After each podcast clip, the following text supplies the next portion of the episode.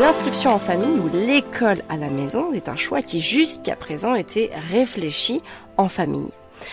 Que l'on ait l'envie de transmettre une pédagogie alternative à ses enfants, que ce soit dû à un handicap, d'une pratique euh, sportive ou artistique intensive de l'enfant, euh, aussi que soit d'une itinérance de la famille ou tout simplement parce que les parents sont en désaccord avec certaines valeurs de l'école, les raisons qui conduisent les familles à faire le choix de l'instruction en famille sont nombreuses et peuvent même parfois, j'ai même envie de dire souvent, s'entremêler.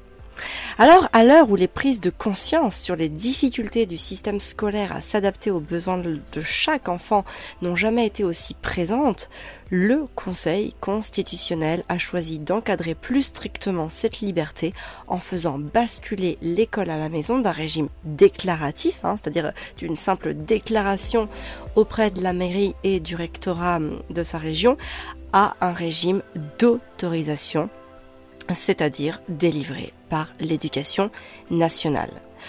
Pourquoi une telle mesure? Est-ce la fin de l'instruction à domicile? Qu'avons-nous prévu de faire à titre personnel?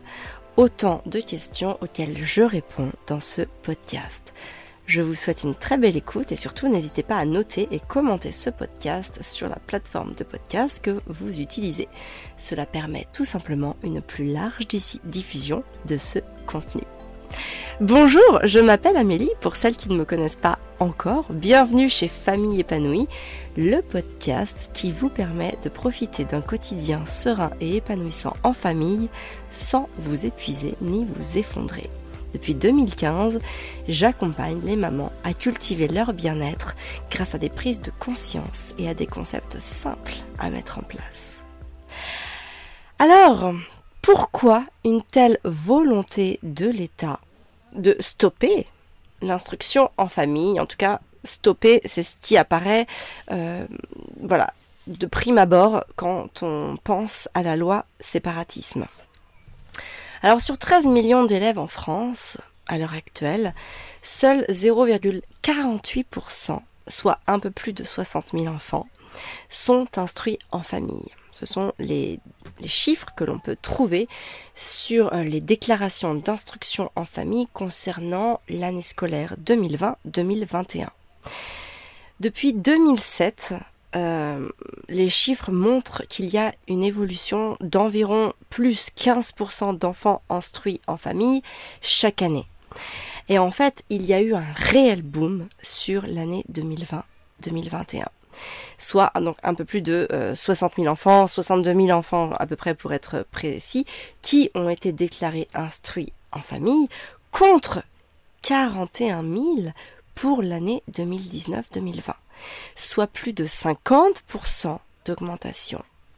Et si on compare aux 30 000 enfants déclarés instruits en famille sur l'année 2017-2018, c'est-à-dire il y a trois ans environ, on est donc à une augmentation de plus de 100%. Donc, pourquoi en réalité se soucier d'une telle minorité à l'heure actuelle, hein, moins de 0,5% Eh bien, officiellement, l'État avance le fait que l'instruction en famille maquille le fait que certains enfants déclarés en instruction en famille fréquentent en réalité des écoles clandestines, des structures qui souvent se présentent comme des associations culturelles ou religieuses, mais qui constituent de possibles lieux de radicalisation. Alors en réalité, il n'y a absolument aucune preuve officielle sur ces fameux lieux de radicalisation. Par contre, officieusement, et c'est sûrement ce qui se rapproche des vraies raisons, l'État fait la chasse aux électrons libres. Pour tout un tas de raisons, l'État va préférer voir les enfants de la République française sur les bandes des écoles sous contrat, afin d'en contrôler l'enseignement, parce que contrôler l'éducation est l'un des moyens les plus sûrs et les plus fiables pour obtenir l'obéissance.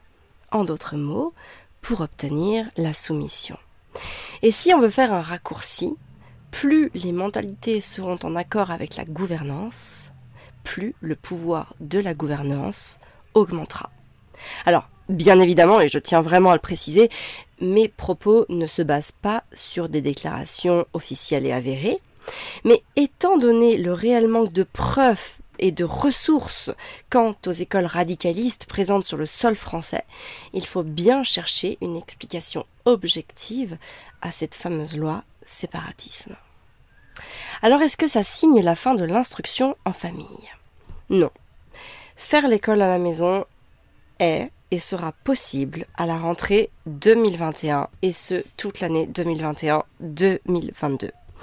Et même pour les années qui suivent, avec le régime d'autorisation restrictif, vous pourrez instruire vos enfants en famille.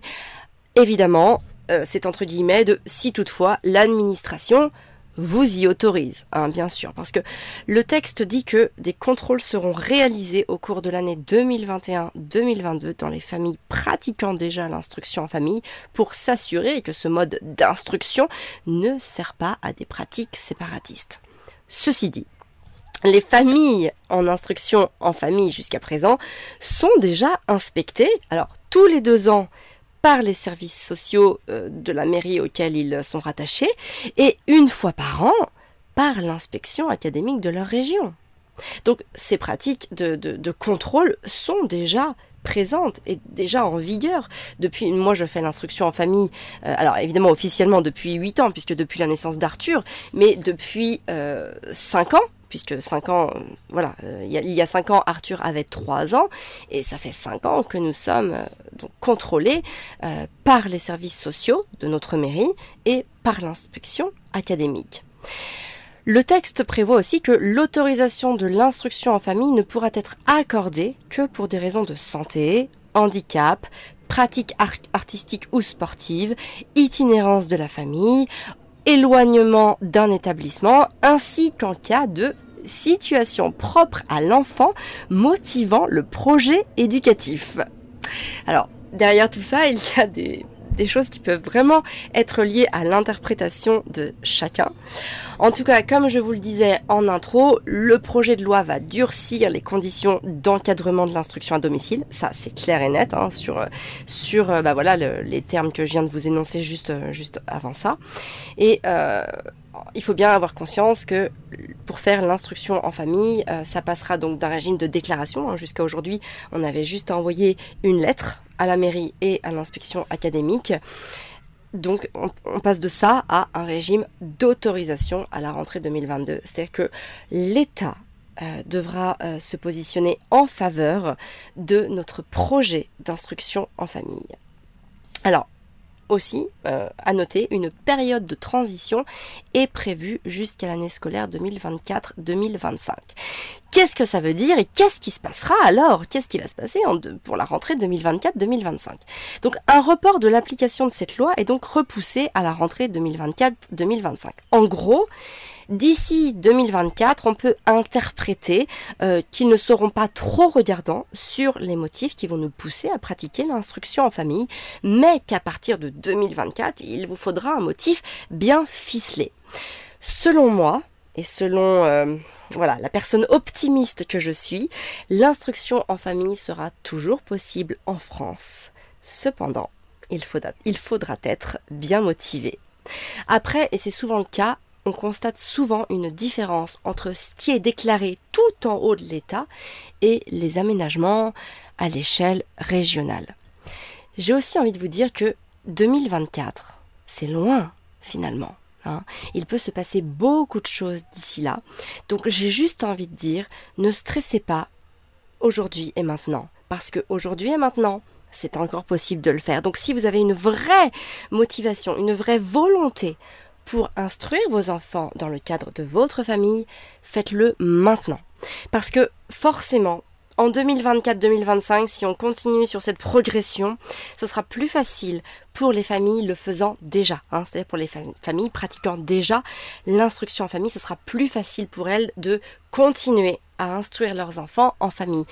Et je pense, euh, en toute objectivité, que ce sera peut-être plus difficile pour les nouvelles familles souhaitant faire l'instruction à leurs enfants en 2024-2025. En fait, concrètement et objectivement, je pense que l'intérêt de l'État est là.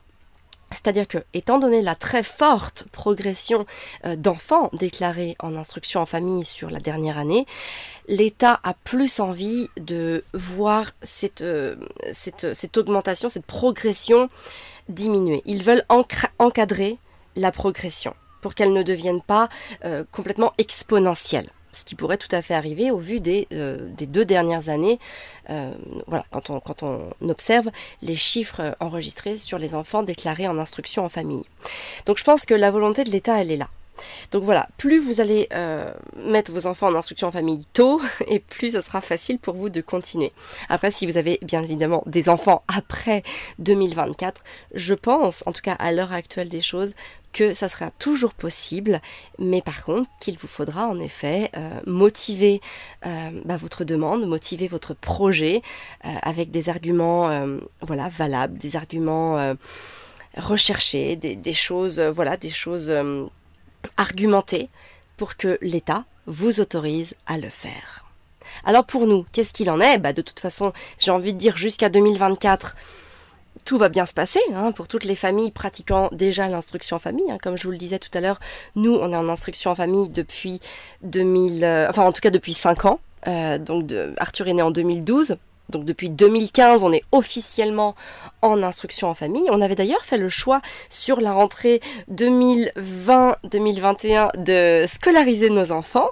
Euh, mais au bout de six semaines, donc c'est-à-dire jusqu'aux vacances de la Toussaint, euh, voilà, on a observé que pour nos enfants, c'était pas le, le moyen d'éducation optimal. Et pour nous, d'ailleurs, en termes d'organisation, ce n'était pas non plus une organisation optimale, parce que c'était très paradoxal avec le fait qu'on recherche cette liberté et que finalement on se contraigne à des horaires et, et même à un système mis en place euh, à cause euh, de l'instruction de nos enfants. Donc finalement, pour tout un tas de raisons, mais notamment voilà cette liberté qu'on cherche envers et contre tout depuis qu'on est entrepreneur avec Fabien, mon mari, euh, pour des des, raisons aussi hein, de, santé, c'est-à-dire euh, sanitaire, euh, à savoir le port du masque, euh, toutes ces choses-là qui, qui sont aussi, je trouve, un obstacle finalement à l'instruction des enfants, parce que quand on arrive, par exemple, en classe de CP, même CE1 et même encore CE2, et que l'enfant et l'instituteur ou l'institutrice doit porter un masque, alors qu'ils sont en pleine période d'apprentissage, bah, de l'écriture, de la lecture, etc. C'est très paradoxal, très contradictoire d'avoir un masque sur la bouche, alors que justement la bouche est un vecteur de communication euh, extraordinaire. Donc voilà, pour toutes ces raisons, et notamment pour des raisons euh, voilà, d'organisation et... Euh, et j'ai envie de dire des raisons qui, touchent à nos valeurs personnelles.